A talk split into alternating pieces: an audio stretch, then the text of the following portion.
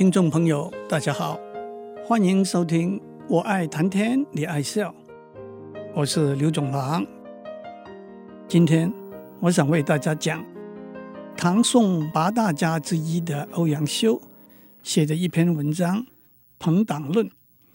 宋仁宗是北宋的第四代皇帝，他在位四十二年，治理国家总体来说得到相当高的评价。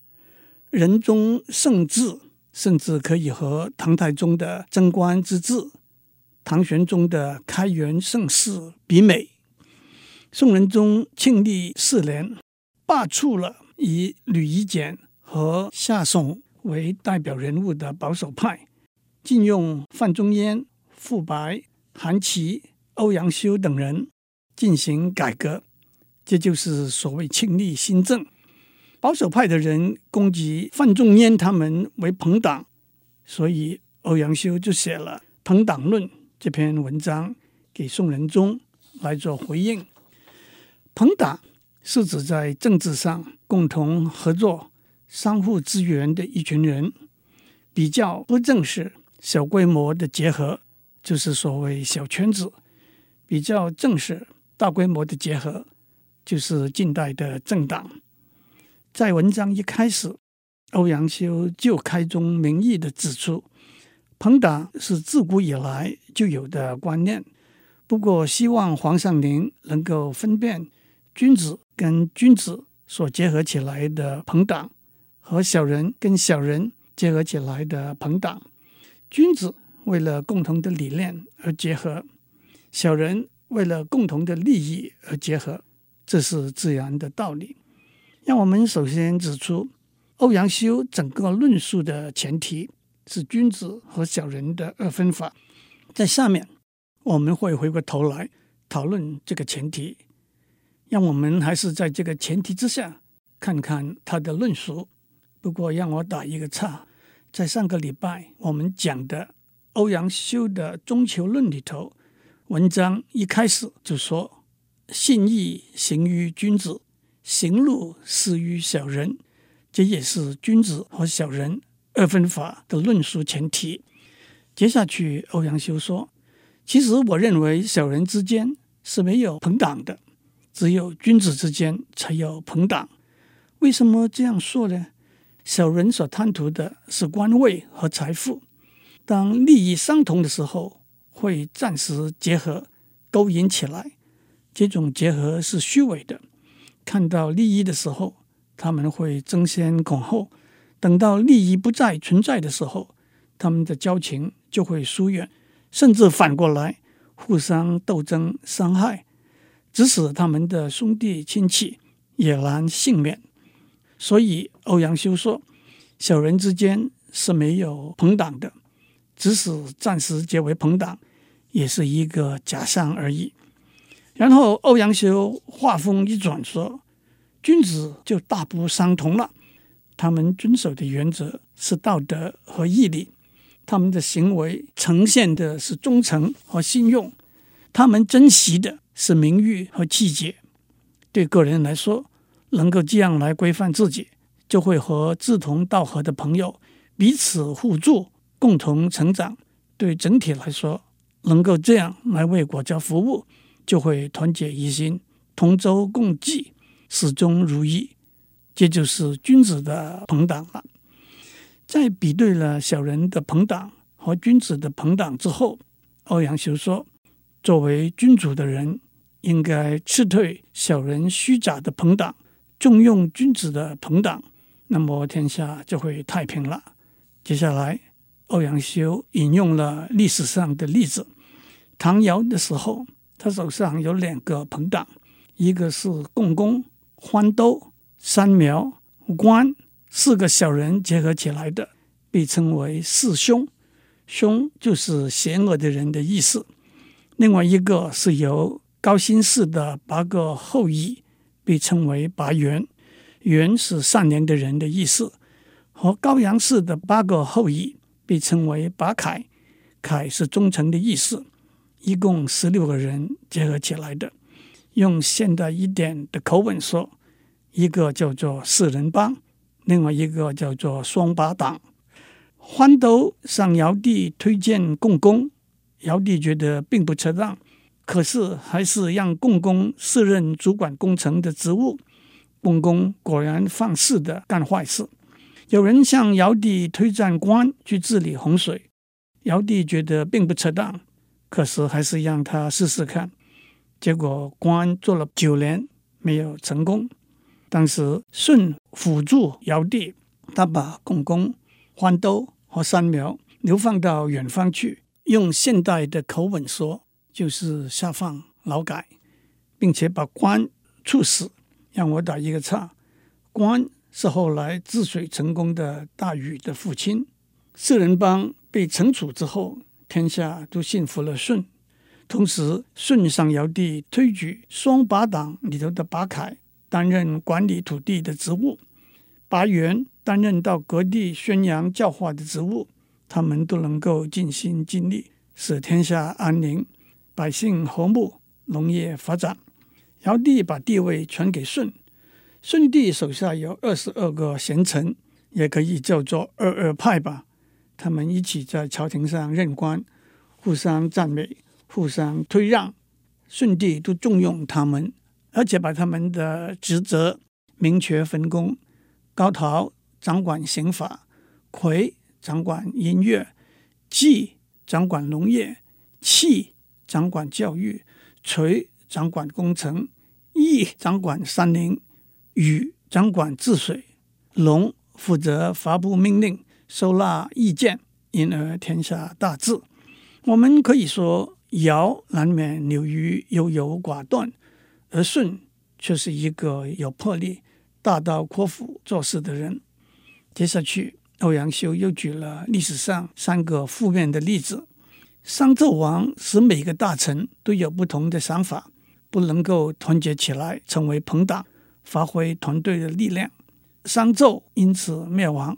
正如《尚书》里头说，纣王有许多个臣子，他们也有许多个不同的心。周武王有三千个臣子，他们共同一心，故此商纣亡国，周武王兴起。东汉汉桓帝和汉灵帝进爵，朋党的结合形成。这就是历史上所谓的党锢之祸，锢是禁止、监禁的意思。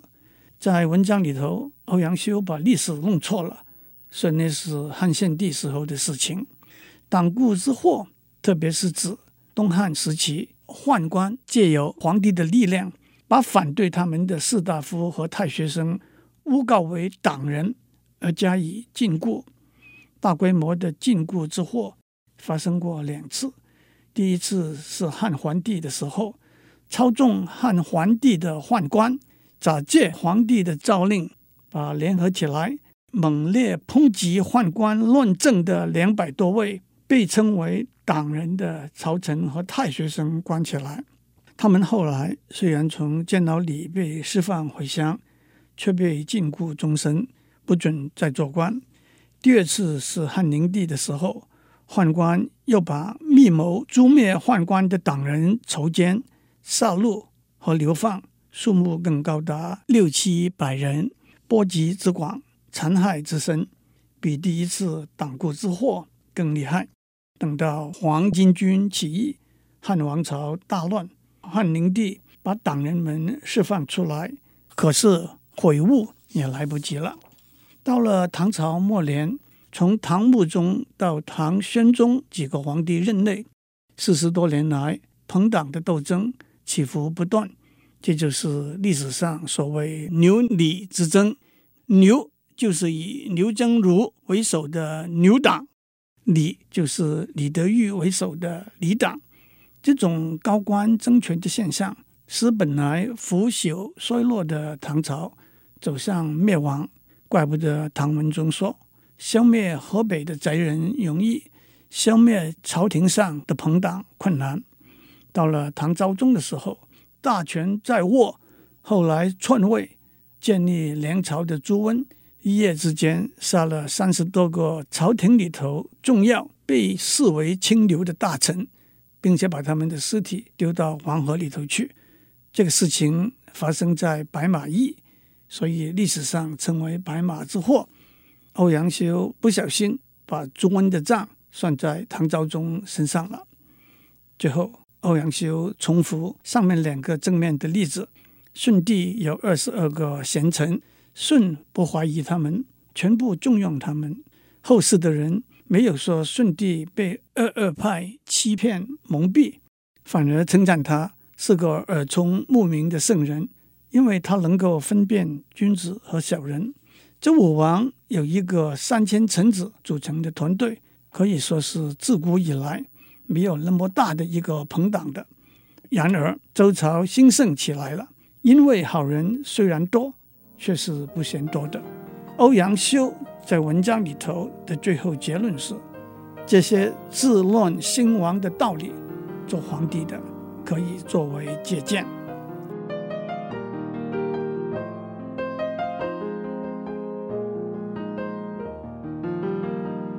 我们在上面讲过欧阳修的文章《朋党论》，他说朋党的形成是自古就有的事情。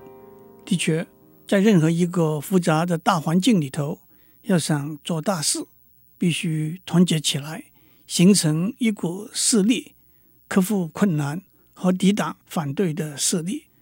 欧阳修也举了几个历史上的例子，正面的例子。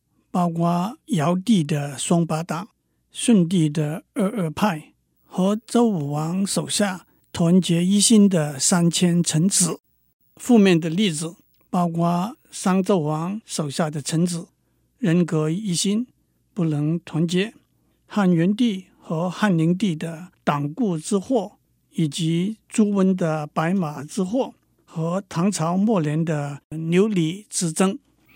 欧阳修用这些例子来支持他的论述：小人的朋党是自私的、虚伪的；君子的朋党是遵守道德、讲究诚信、重视名节的。因此，皇帝必须辞退小人的朋党，重用君子的朋党。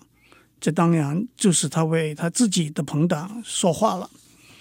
有人说，欧阳修这篇文章。是在差不多一千年以前，君主专政的政治制度底下写的，是不是完全不合时宜了？在君主政治制度底下，皇帝拥有全部的权力，朋党要争取的是皇帝授予管制国家的权利。今天在民主政治制度之下，政党要争取的也正是管理国家的权利。不过，这个权利。是经由选举的制度，由全体民众授予的。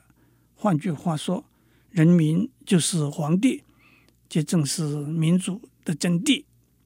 让我们趁这个机会比较一下不同的政党政治制度。让我首先指出，一个国家或者地区的政党政治制度，很少是由法律明文规定的，只是源于传统和理念。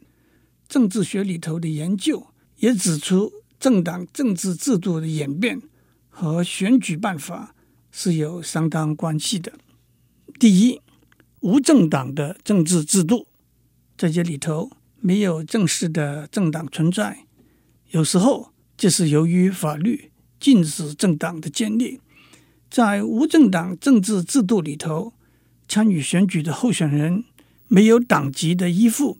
完全依靠个人的理念和能力，因此在立法机构里头也没有明确的党派的划分。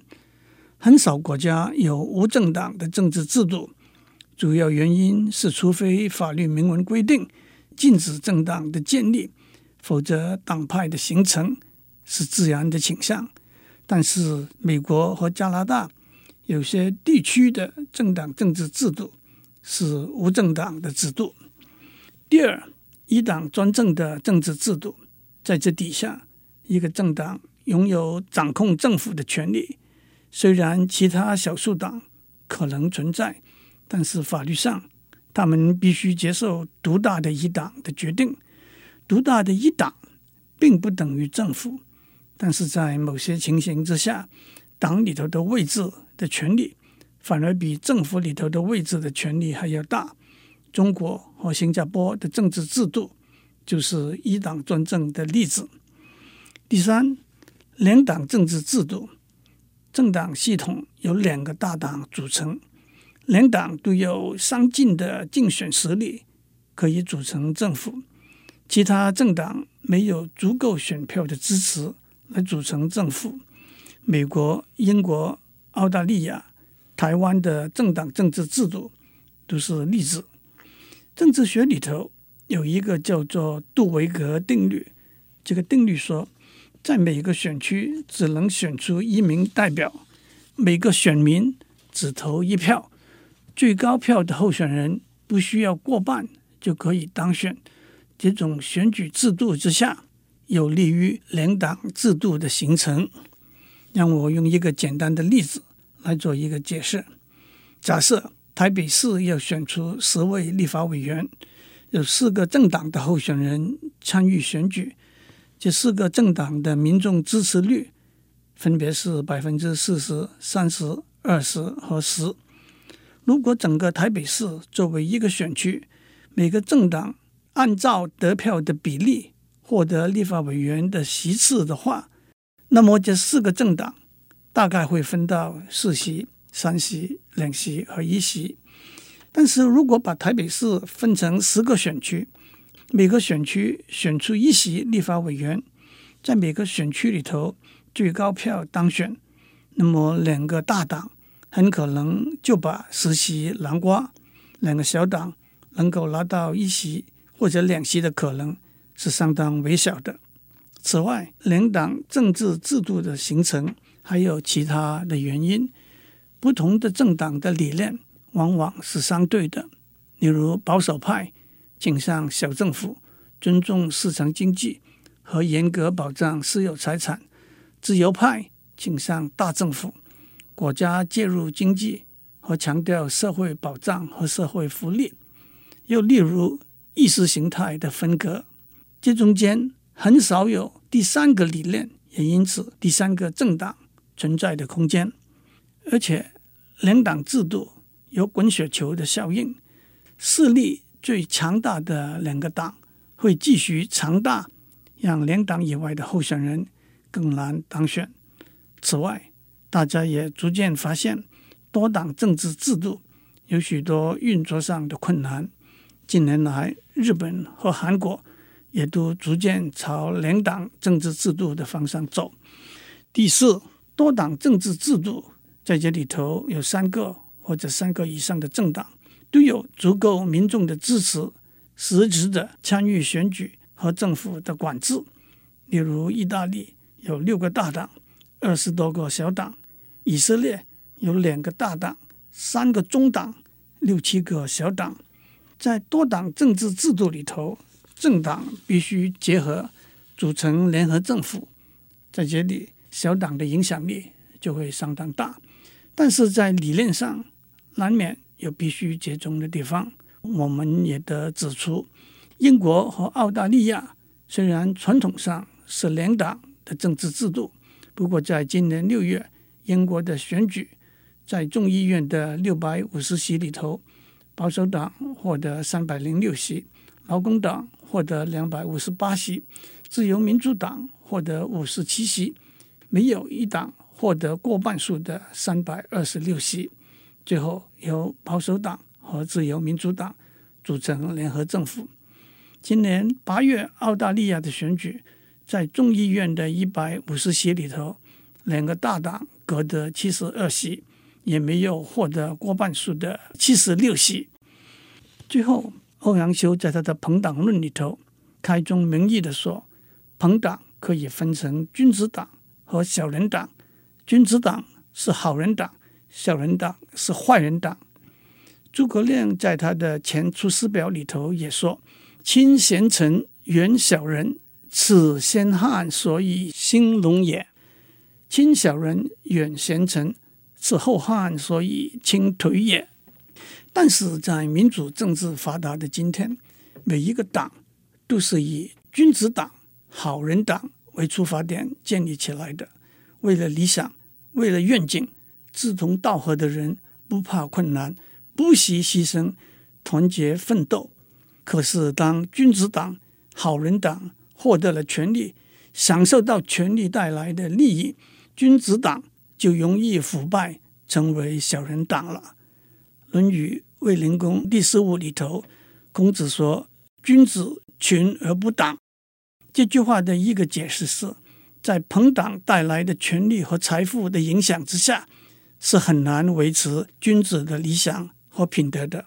我们看到太多的例子，当年民主自由的斗士，今日沦为贪官污吏，甚至阶下囚。个人的沦丧不足以惋惜，但是千万不可以让这些败类把一个君子党变成小人党，把一个好人党变成坏人党。也许欧阳修的结论还是对的，他希望宋仁宗能够分辨君子的朋党和小人的朋党。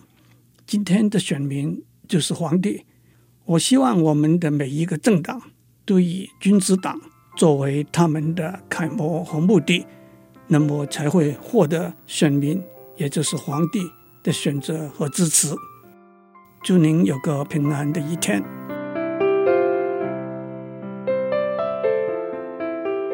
以上内容由台达电子文教基金会赞助播出。